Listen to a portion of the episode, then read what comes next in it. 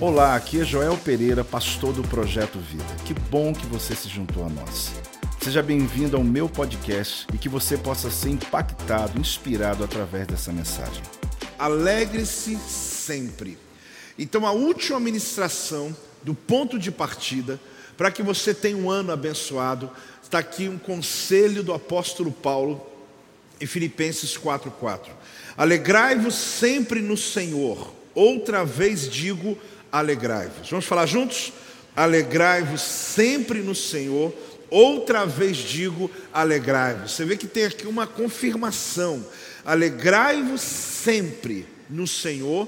Outra vez digo, alegrai-vos. É como se falasse regozijai-vos, regozijai-vos. Só que aqui existe uma diferença entre a perspectiva da alegria e do regozijo. É uma coisa simples de você entender e não esquecer nunca mais. Para quem sabe, já está guardado no coração. Alegria, querido, tem a ver com as ações externas, o regozijo tem a ver com a convicção interna. Então, uma pessoa pode tirar sua alegria, mas nunca ter o regozijo. Você pode até acordar triste, estar tá feliz de tarde, dormir ainda triste. Por quê? Porque você pode estar se movendo por assuntos externos. Mas quando você tem o regozijo de Deus, que é o enteos, em grego é Deus dentro de você. Você está enteos, você está entusiasmado, está o quê? Vocês chegaram ou não? Eu já comecei, vocês já chegaram ou não? Vamos lá? Você quer receber uma palavra hoje ou não?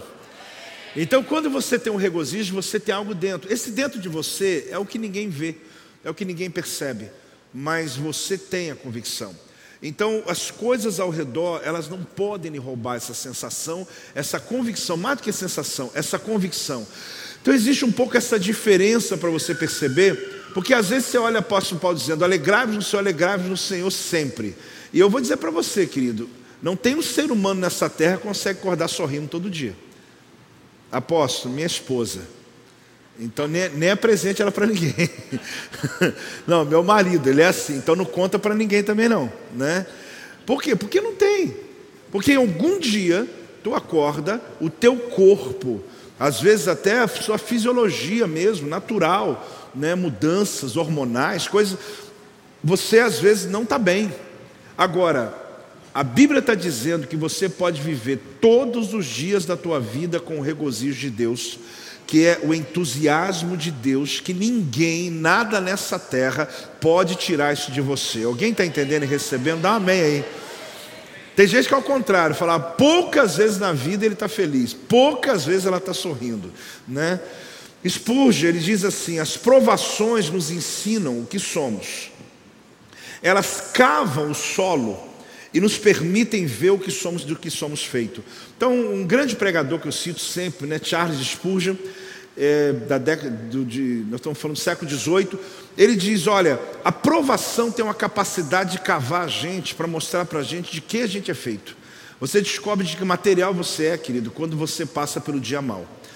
Você não consegue discernir isso normalmente na vida, mas existem situações que mostrou quem você é e do que você é feito. Então, quando eu digo que nenhum ser humano consegue acordar todos os dias sorrindo para a vida, eu estou falando no nível da alegria, no nível da satisfação, do prazer. Quando alguém acha que o estar bem é ter prazer em tudo, é tudo dar certo. Só que o apóstolo Paulo, ele não está falando nada disso. Ele está falando sobre um estado sobre uma posição, um posicionamento. Alegrai-vos sempre, alegrai. Está falando de regozijar. Regozije, eu digo de novo, regozije. Por quê? Porque o regozijo que eu tenho tem a ver com aquilo que eu sei sobre Deus. Quanto mais eu me aproximo de Deus, não importa a dor que está vindo contra mim, o meu coração está regozijando. Nós somos pessoas normalmente movidos por circunstâncias, é natural isso. Nossas decisões, na maioria das vezes, são pautadas nos últimos acontecimentos. Tudo está bem, então vamos viajar. Tudo está bem, vamos comemorar. A gente costuma fazer coisas baseado na celebração do dia, aniversário de alguém, tem um motivo para celebrar. Isso é um pouco comum entre a gente. Então, decidir, gente, é continuar quando a estrada piorou. Decidir é quando a estrada perdeu iluminação. É quando você não tem mais estrada e você continua caminhando mesmo assim. Isso é decidir. É o que o apóstolo Paulo quer mostrar para a gente, eu estou apenas começando aqui, que é uma declaração que desafia quando ele toma essa postura dizendo: Alegrai-vos no Senhor, digo outra vez: alegrai-vos. Então já falei, não é alegria do prazer, não é alegria do tudo deu certo, não é alegria das situações externas, não é alegria de que hoje está bem, mas é um regozijo. Alegria no Senhor é regozijo, é Deus dentro de mim o tempo todo. Só que ele fala alegrai-vos sempre, ele fala o quê? Como é que é isso, gente? É uma chave que ele está mostrando para nós aqui. O livro de Filipenses, que é o livro que eu li, o tema principal do livro é plena suficiência de Cristo. Fala comigo, plena suficiência de Cristo. Então, o livro de Filipenses, para quem lê o livro inteiro, Paulo está apresentando um Cristo suficiente. Ele está dizendo: aqui tem um Senhor que é pleno e torna pleno tudo na sua vida. Então a ideia do livro inteiro é esse. Então a visão é: eu não tenho que me preocupar com nada.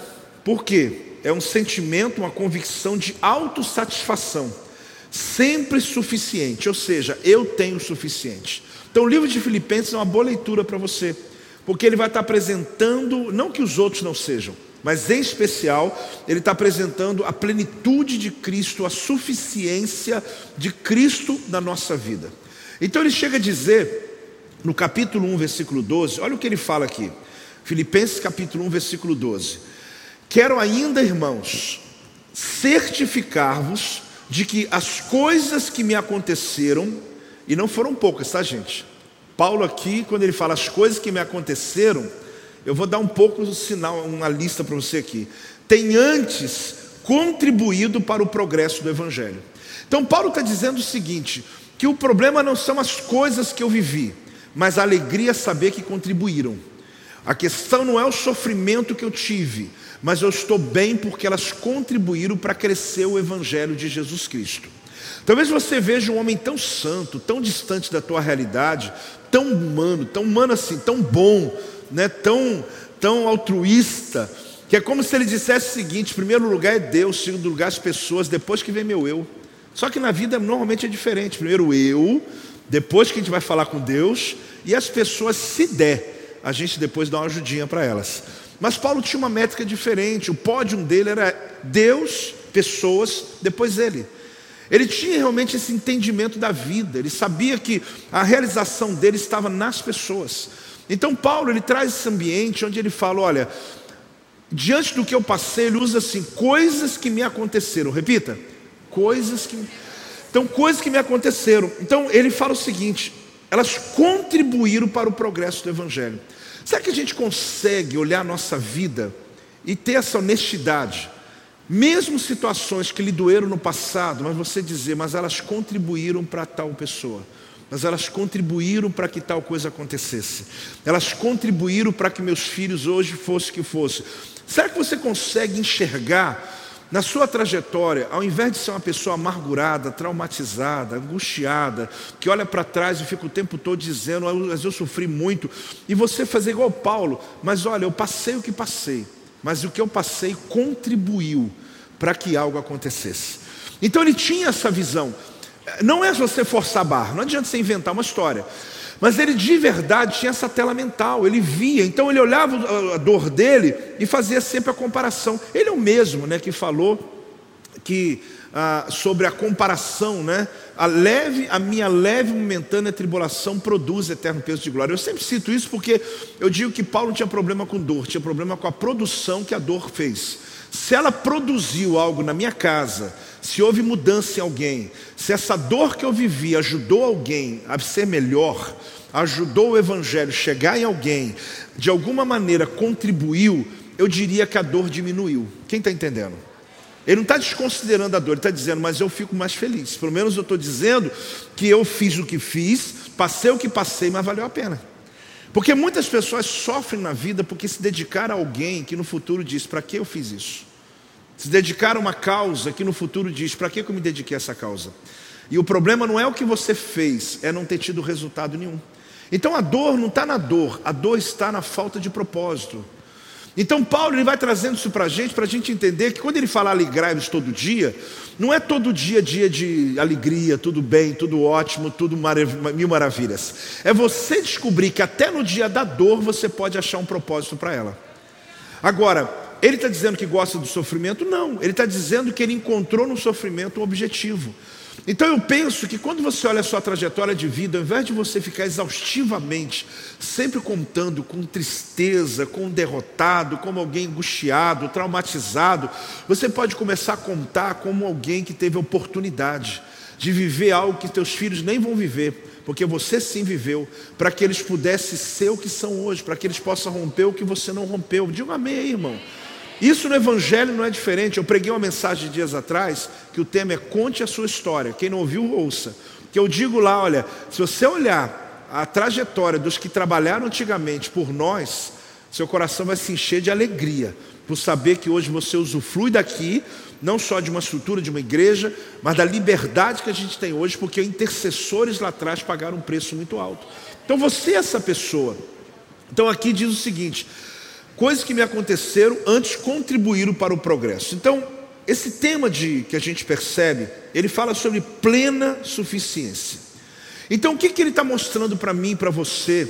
Eu quero que você, poxa, receba isso mesmo, não só no intelecto. Quando eu estou pleno, nada do que acontece fora de mim pode me diminuir. Nada do que acontece fora de mim pode me, me trazer angústia. Por quê? É uma ação externa. Querido, quando você está pleno, acredite, pode chamar você de metido, o que for, mas é que você está pleno. Sabe, você consegue conviver com a realidade de outras pessoas sem ter inveja do que elas têm. Você consegue celebrar pela conquista de alguém sabendo que Deus também te deu a tua. Você consegue, às vezes, até estar tá no teu dia que você não está rompendo bem, né? A apóstola que fala essas coisas, né? ela fala, às vezes está lá com o filho, o filho está mal na escola, só nota ruim. Aí vem uma mãe contando, e meu filho é o primeiro aluno, e ele nem estuda, o menino tira só. E a gente fica ali, amém, glória a Deus, aleluia, né? Então é difícil ter hora você celebrar junto, né? Você está com raiva do teu menino ali, que só está dando pau ali, mas quando você está convicto da sua ação, da sua vida, você consegue se alegrar com a alegria dos outros. Porque o difícil, irmãos, é isso, você sabe, né, irmão? Chorar com quem chora é mais tranquilo, facinho. Tu chora até em velório que você não sabe qual é o defunto. Você chega, você vê gente chorando, você se emociona, tu chora. Chora. Agora eu quero ver alguém começar a contar as conquistas dela e você, aham. E você está com conta de luz para pagar, está não sei o que, a pessoa está falando de uma viagem que ela vai fazer que ela está comprando uma bolsa, não sei o que, você está lá assim, aham, né? Estou querendo vender a minha para comprar o. Sabe? É, aí sim eu te garanto que você é crente mesmo. Se você falar, glória a Deus, irmão, que tremendo esse carro aí e tal, aí você é crente mesmo. Porque isso mostra o quanto você está pleno. Está o quê? É isso que Paulo está dizendo. Ele conseguiu chegar no nível que eu estudo muito Paulo, porque eu quero aprender. Ele chegou, ele chegou no nível da vida dele que não é discurso, não é autoajuda, até desculpa aí quem gosta muito disso, mas não é nada disso. Ele é uma, é uma confirmação, sabe aquela certeza firme. Que quem olhava para ele falava: Esse homem não tem problema, não. Tinha muito, mas era um indivíduo que ele andava com Deus dentro dele, com a certeza dentro dele, e com as lutas dele, ele ajudou um monte de gente. Como é que pode isso? Passando o que ele passava, ele ainda entrava na causa das pessoas, ele ainda ajudava quem estava precisando, ainda aconselhava quem precisava. Eu não sei se aconteceu isso com você, você está péssimo, e alguém te fala assim: você me ajudou demais, é mesmo? Eu não estava conseguindo ajudar nem eu mesmo, como é que você está falando que eu te ajudei? Mas é uma graça de Deus, Deus quer te dar esse batismo, quer, quer receber? Eu quero. Eu não estou dizendo que você vai ter vida de sofrimento, não estou dizendo isso. Eu estou dizendo que quando você passa por essas fases da vida, você vai tirar o melhor dela. Você vai tirar, e ainda vai surpreender as pessoas por conta disso. Plena chama-se plena suficiência. É um batismo novo que Deus quer te dar. Plena suficiência. Porque quem está cheio, querido, não dá para colocar mais. Você acabou de almoçar, alguém fala, que você quer mais? Não quero não. Não, mas eu estou fritando agora, que tem gente que se falar isso, ele come de novo, né? Mas pessoas normais, o que, que ele fala? Eu estou cheio.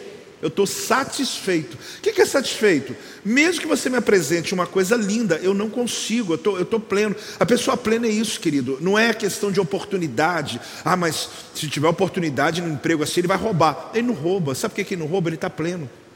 Mas não é porque ele está com a conta cheia, não. É porque ele sabe que aquilo não pertence a ele.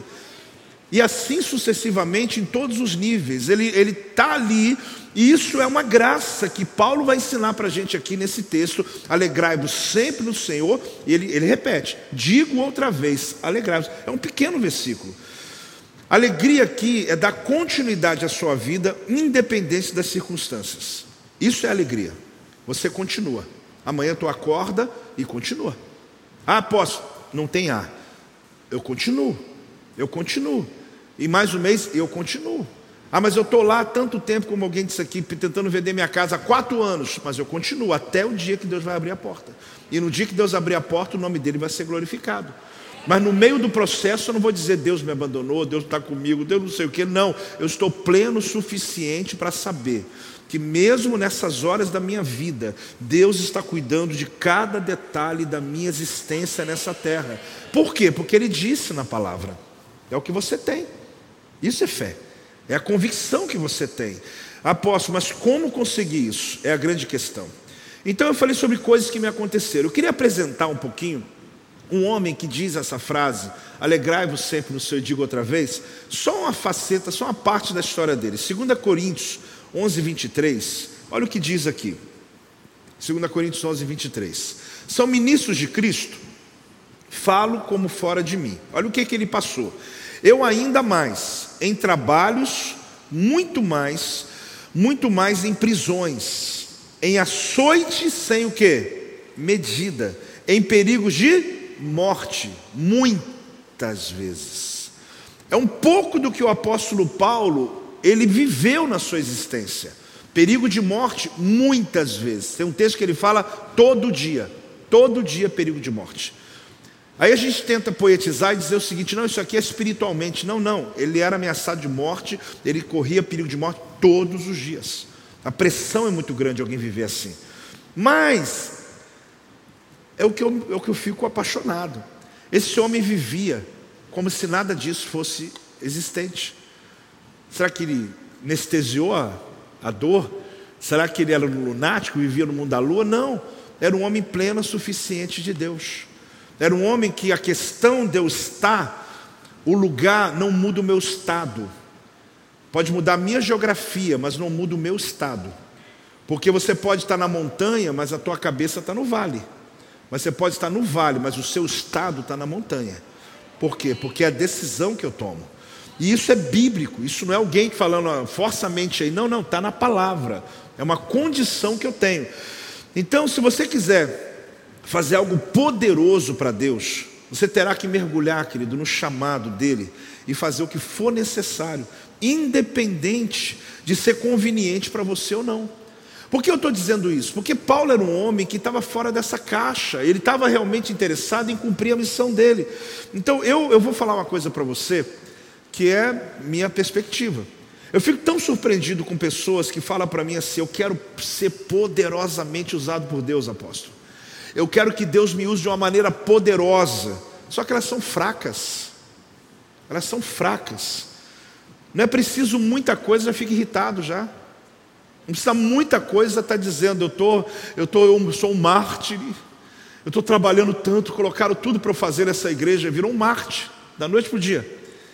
Eu fico pensando, gente fala comigo, eu quero ser usado poderosamente, só que são fracas. Se irrita com uma bobeirinha que o irmão falou. Ele se preocupa com o comentário que alguém fez da vida dele. Ele quase sai da igreja por causa de um tratamento que deram a ele. É fraco demais. Agora, como que alguém tão fraco assim está dizendo, eu quero ser usado poderosamente por Deus? Desculpa a honestidade, querido. Cresce para que Deus possa realmente te usar poderosamente.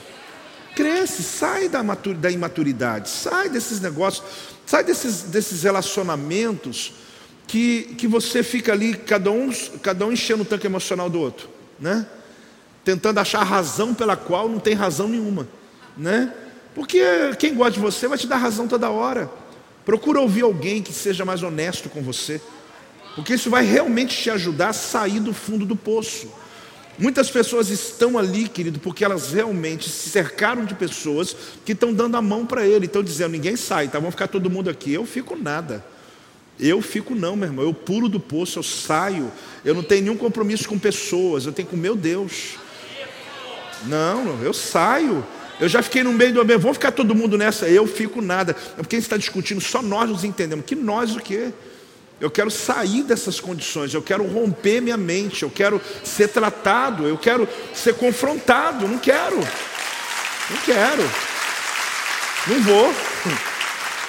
Só que a gente, às vezes, a emoção é mais forte do que a missão, né? E a gente, quando confunde emoção com missão, já era você. Porque a missão, querida, é maior do que a sua emoção.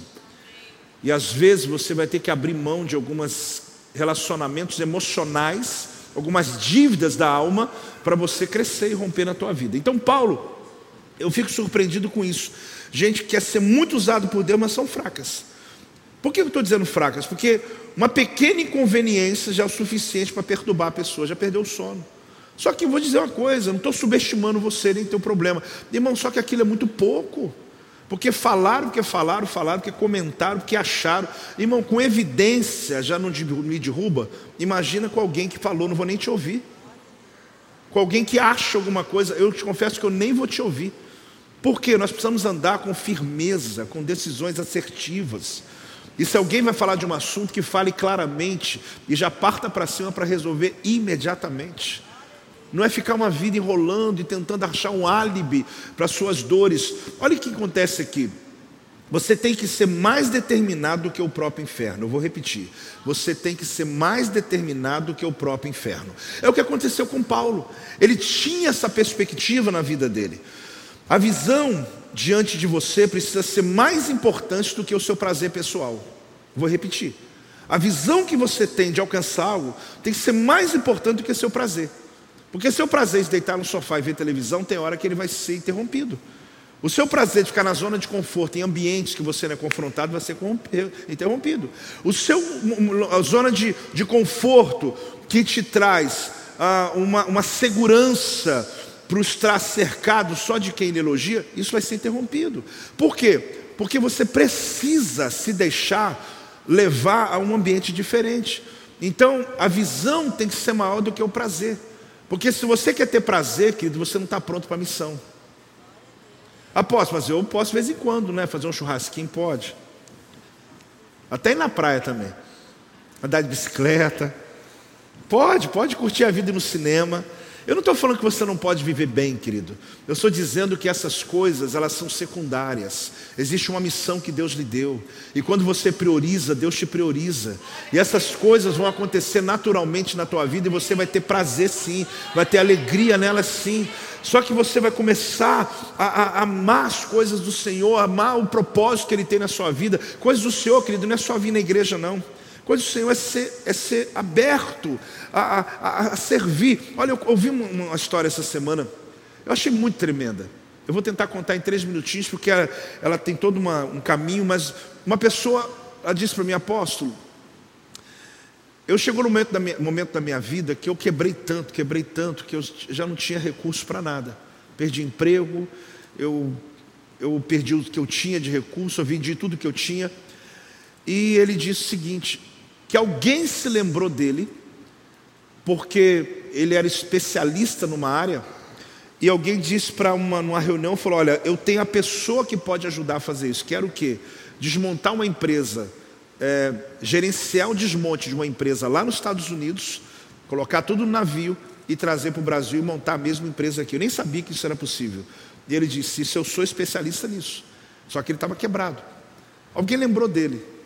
E ele falou: Olha, me mandaram para ficar 30 dias na América. E aquele era a grande oportunidade da vida dele. Colocaram ele num avião, na primeira classe, na executiva, né? A primeira classe executiva. E ele assim, indo feliz da vida, porque não só estava sendo restituído, mas ainda longe daquilo que ele precisava, mas a oportunidade de crescer. Ele está no avião. Ele, quando está sentado aqui na executiva, ele viu que entrou um senhor bem alto, grandão, e ele discutindo com a aeromoça, dizendo, brigando, porque os lugares ali é, era dele e não fizeram certo, deu algum problema. E ele vendo aquele homem pedindo, ele olhou para o tamanho do homem e falou: Gente, o tamanho, ele sentar aqui é necessário, porque a executiva, os bancos são melhores.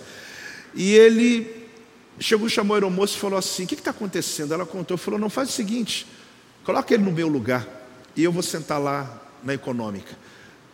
É estou falando de uma mudança assim, financeira em todos os níveis, é um investimento e a aeromoça falou: Não, não, você não pode fazer isso. Não, não, não pode. Falou: Não, não, não, já está resolvido. Eu vou sentar lá atrás. Onde que eu sento?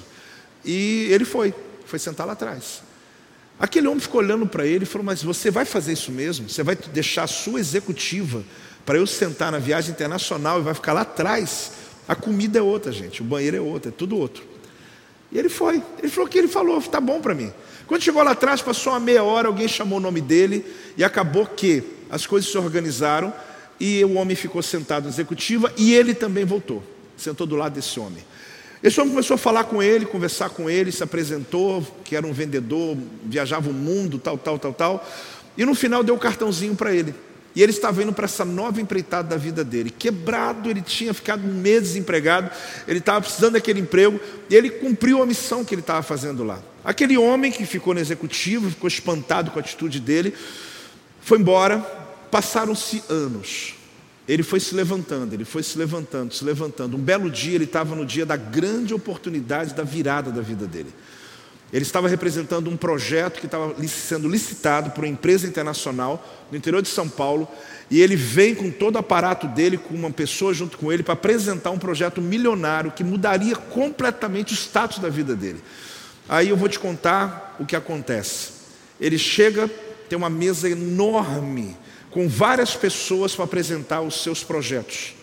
E ele era mais um deles para a licitação dele ser aceito ou não. Ele está lá tenso, chegou a hora dele apresentar, logo no início, a pessoa, de repente aparece uma pessoa nessa reunião, e lá na ponta da mesa essa pessoa senta, que era o chefe geral da empresa a nível mundial. E ele senta lá. Ele de longe está vendo aquele senhor lá, e o senhor está lá mexendo na caneta, olhando para o lado, nem prestando atenção em nada, e ele ficou meia hora apresentando o projeto dele. Quando terminou meia hora, o gerente principal falou assim: agora vai o outro. Aí o, esse senhor falou: olha, não, não quero outro não. Eu, aí ligou, chegou para ele e perguntou assim: Você pode executar o que você está prometendo? Ele falou: Posso. Você pode pegar essa empreitada? Posso. Aí ele falou: Então está terminada a reunião mandou todo mundo embora, todo mundo ficou assustado e falou para ele assim: vem aqui. Aí ele foi chegando perto. Você deve saber já a história. Só que é improvável, né? É um milhão um negócio desse, né? Ele chegou, foi chegando perto, que o homem tinha estava um pouco diferente. Quando ele chegou assim, o homem chamou ele pelo nome e falou: "Está viajando bastante na executiva?" Era o chefe mundial. Abriu as portas para ele do escritório e falou: "Olha, eu nem sei, eu nem ouvi o que você estava falando. Mas o homem que faz o que você fez por mim, de tirar o seu lugar para que eu sentasse, eu quero que trabalhe para mim. É só isso que eu quero. O homem que faz o que você fez, olha bem.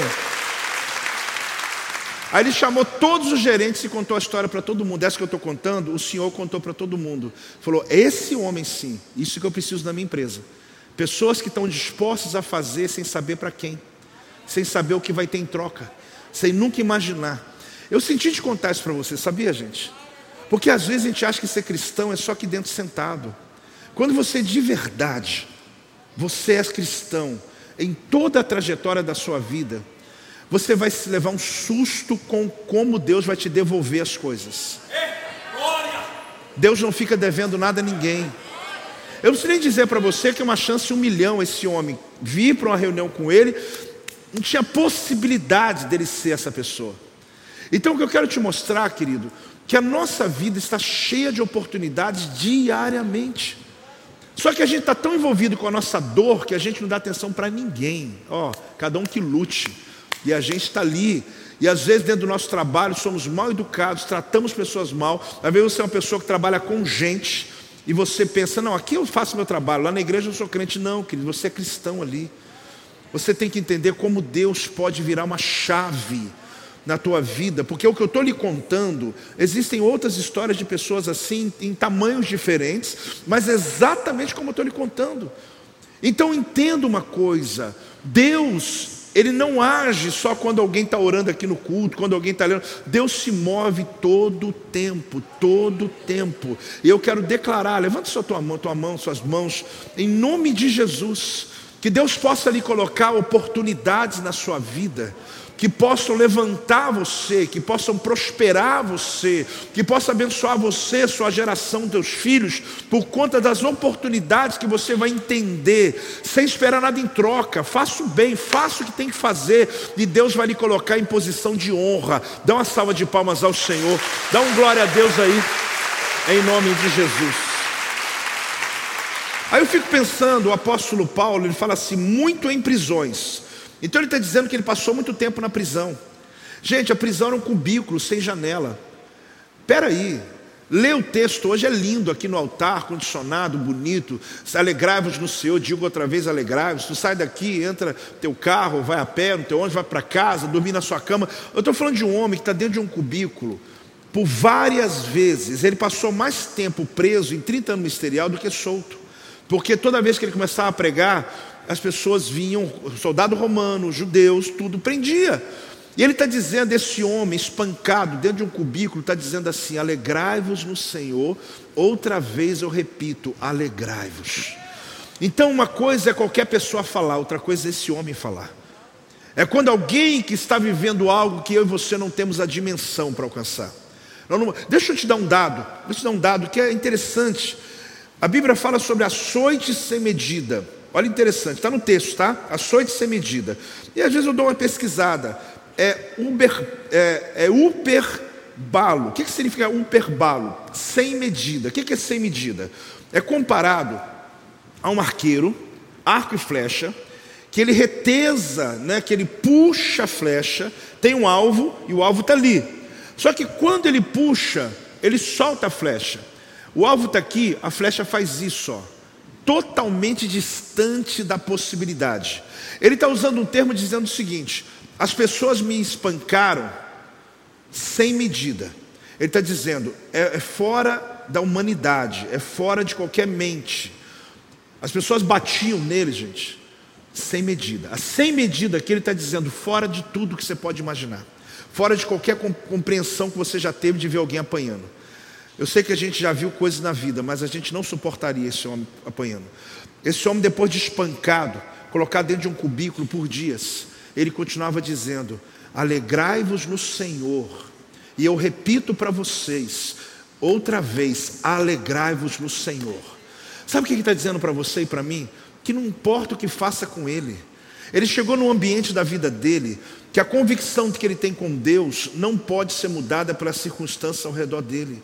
Essa minha mensagem, querido, não é para falar a você que você vai sofrer nos próximos dias, longe disso, muito menos desejar isso para a tua vida. Eu estou colocando extremo para você perceber que você pode vencer, você pode. Há um poder dentro de você, é o mesmo que estava nele. Há um poder ativado dentro de você que quando a gente orar hoje, você vai dizer: Espírito Santo de Deus, tu que levantou a moral daquele apóstolo Paulo em momentos de tanto sofrimento, o Senhor está comigo também. Eu também tenho a suficiência da tua presença. E aquilo que eu estou vivendo hoje, eu vou me alegrar. Minha vida não vai ser roubada, a minha alegria não vai ser tirada, meu regozijo ninguém tira de mim. Eu não vou perder um minuto minuto da minha vida ansioso por causa de qualquer coisa, porque o meu Deus, segundo a sua riqueza em glória, há de suprir cada uma das minhas necessidades. Eu estou achando que você não está recebendo, não, meu irmão. Dá um glória a Deus em nome de Jesus.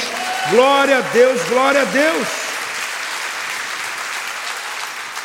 Então, não olhe a dor, olhe o propósito. Vamos repetir? Não olhe a dor, olhe o propósito. Filipenses 1, tudo Filipenses, né? 1,13. Olha o que diz aqui. De maneira que as minhas cadeias em Cristo, ele está falando que as cadeias dele eram em Cristo. Ele não divide, né? Esse sofrimento aqui é o diabo. Não, não, em Cristo. Se tornaram conhecidas de toda a guarda pretoriana. Você tem noção do que é? Todos os soldados romanos já conheciam o prisioneiro já. Ah, ele de novo. Ah lá, está aquele homem de novo. E aquele ali já dei coça nele. E tal tá o apóstolo Paulo entrando de novo, todo algemado. e eles tentando achar um homem derrotado. Acho que a raiva deles é que ele era imponente. Ele não era derrotado. Ele era convicto. Ele não era derrotado. Antes de cortar a cabeça dele, apóstolo chegou nesse nível, chegou.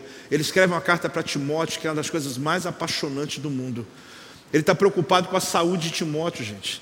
Vão cortar a cabeça dele a qualquer hora. Ele ainda está escrevendo carta dizendo: cuida aí e tal da tua saúde, cuida do teu estômago, porque você tem umas queimações no estômago. Ele está dizendo: cuida aí do seu ministério e tal. É um homem que ele está aqui vivendo, mas ele está dizendo: olha, ele não está sendo levado pelo problema, mas ele está conduzindo o problema dele, ele está conduzindo a história dele.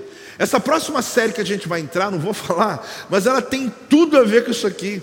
É você tomar o governo da sua vida, é você tomar decisões que nada vai parar você, se torna imparável, porque Deus vai lhe trazer convicções que ninguém vai arrancar de você. Então, querido, eu estou dizendo, olha, olha o propósito. Quando pessoas agem como indivíduos em ambiente coletivo, é um problema. Porque você é indivíduo, mas você está no coletivo. Você mora numa casa com mais gente, você trabalha num lugar com mais gente, você está numa igreja com mais gente, só que é viver olhando só para o seu umbigo. Você sofre com isso. Porque aí você começa a perceber que a vida não é assim. Não é só cuidar de mim, da minha vida. Eu estou aqui na igreja, aposto que eu estou com os problemas. Então, eu preciso que alguém me ajude. Eu diria que você podia começar a mudar a sua oração. É interessante porque a busca pelo prazer é tão intensa que às vezes as pessoas, quando não alcançam, elas acham que tem que substituir isso com alguma coisa. Tomás de Aquino, para não dizer o São Tomás de Aquino, mas é Tomás de Aquino, ele diz o seguinte: o homem não pode viver sem alegria. Portanto, quando ele é destituído das verdadeiras alegrias espirituais, é necessário que ele se torne viciado nos prazeres carnais. Então, o que ele está falando é verdade. Ele está dizendo: olha, o ser humano ele fica em busca do prazer. Ele acha que ele tem que viver para ter prazer. Não, que ele tem que viver para ter sentido. Contar outra história para você. Você não tem que viver para ter prazer, você tem que viver para ter sentido. Não gostou, né? É, desculpa, só falei hoje isso. Demorei então. Você não tem que ter. Ah, não te falaram não, então vou te contar. A vida não é para ter prazer, a vida é para ter sentido. Porque tem coisas, por exemplo, acordar às 5 da manhã é prazeroso?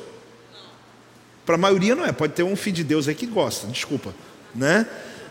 Mas quando você acorda e aquilo que você está fazendo faz sentido, te dá prazer depois? Claro que dá. O prazer não é a primeira coisa, o sentido sim. Só que o princípio que você está numa academia lá, tá, tem prazer? Não tem. Mas depois tem sentido? Tem sentido. Depois vem o prazer. O prazer da saúde, o prazer da conquista e etc. Só que muitas pessoas, elas realmente só vivem para ter prazer. Elas querem, acham que a vida tem que dar prazer. Aí quando elas não conseguem esse prazer, porque você só consegue ser pleno, querido, espiritualmente. O vazio está dentro do ser humano, só Deus preenche. Religião não preenche, ideia não preenche, qualquer conversa, nada preenche. Aí a pessoa começa a buscar no vício, atrás de vícios que ele vai tentar ocupar aquele buraco da vida dele. Aí é o que a Bíblia diz: um abismo chama outro abismo. Aí a pessoa começa uma queda livre. Por quê? Porque ela se convenceu que ela tem que ser feliz todo dia.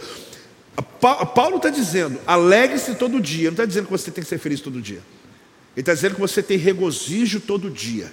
Porque mesmo que eu estou enfrentando uma luta aqui, aqui dentro eu estou bem.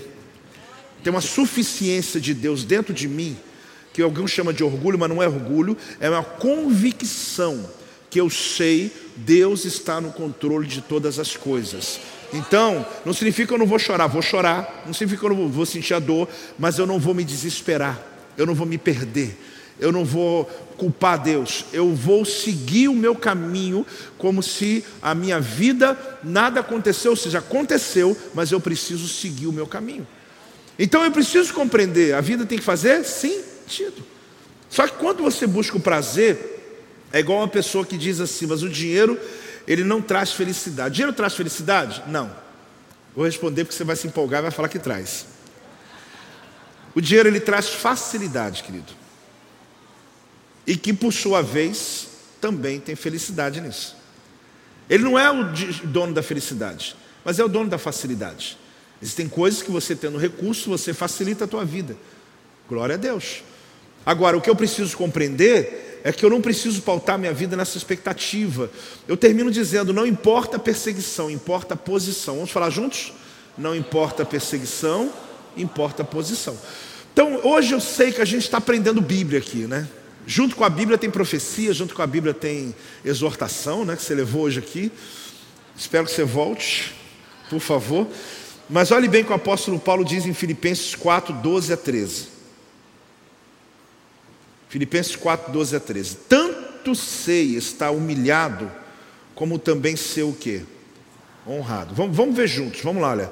Tanto sei estar humilhado, como também ser o quê?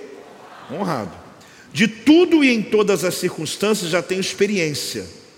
Aí ele diz assim: olha, tanto na fartura como de fome, assim de abundância como de escassez.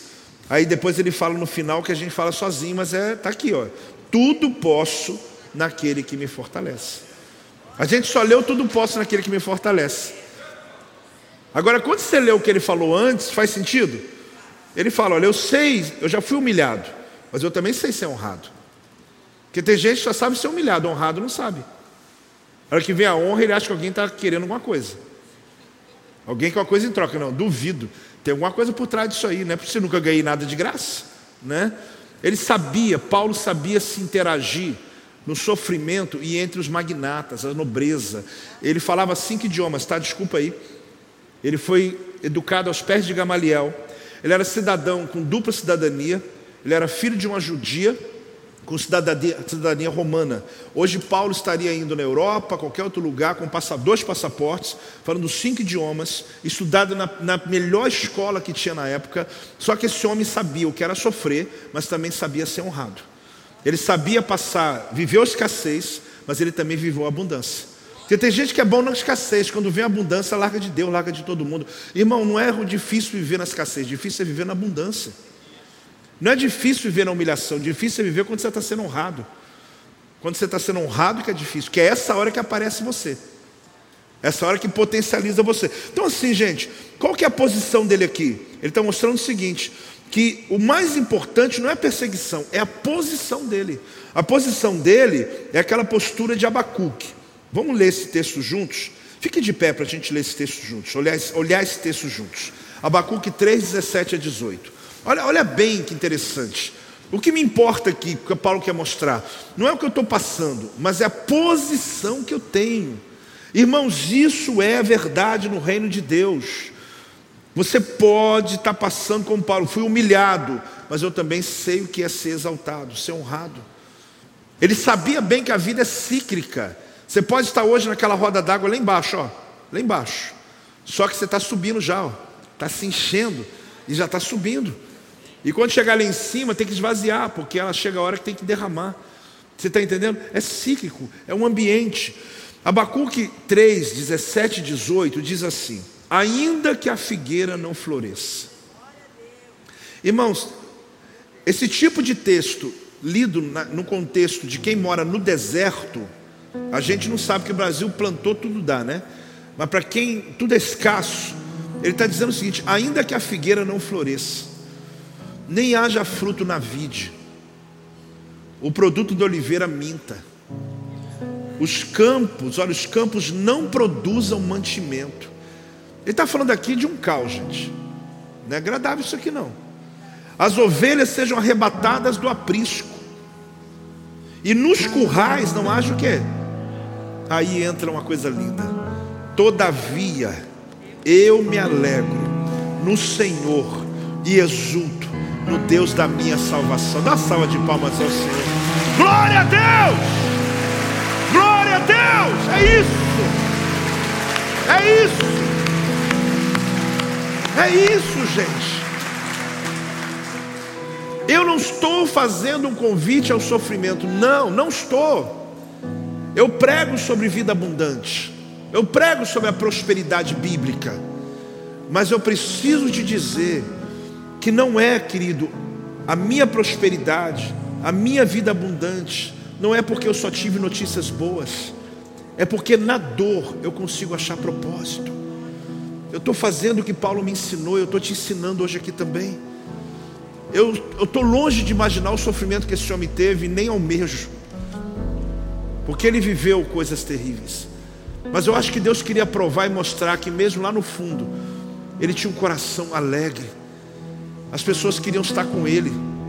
Você pensa alguém que está na condição dele, teve alguns discípulos que iriam ser presos junto com ele para ficar preso. Ele ficou um, um tempo em Roma, eles, eles colocaram ele numa casa que ele mesmo alugou, um soldado na porta. Os discípulos faziam a fila para poder fazer revezamento para ficar com ele preso. Agora, que homem que está preso, alguém quer ficar preso com ele. É porque ele estava preso por paredes, mas não estava preso por mais nada. Ninguém prendia as ideias dele, ninguém prendia. Ele escreveu cartas, ele fez coisas que talvez muitos soltos não fizeram. Não é nenhuma apologia ao, ao sofrimento de Paulo. A minha ideia é que você hoje saia daqui grato. E você olhe para a sua vida dizendo: Deus, obrigado, porque eu sei que eu tenho o mais importante, eu tenho o Senhor comigo. Então, o que eu estou vivendo vai passar. Eu venço em Cristo Jesus. E outra coisa, vai contribuir para o teu evangelho. O que eu estou vivendo vai, vai salvar a vida de pessoas, vai testemunhar na vida de pessoas, vai ajudar pessoas. Aí você vai dizer, meu Deus, até que não doeu tanto assim. Quando você vê o tamanho da obra que Deus vai fazer a partir da tua vida, a partir do teu testemunho. Só quem está recebendo, dá um glória a Deus aí. Só quem está recebendo, dá um aleluia aí, em nome de Jesus. Glória a Deus. Glória a Deus. Este é o meu podcast. Você pode acompanhar meus conteúdos diários no Telegram e as mensagens completas no meu canal do YouTube. Não se esqueça de me seguir no Instagram. Compartilhe essa mensagem com outras pessoas e lembre-se: quem se adianta, governa.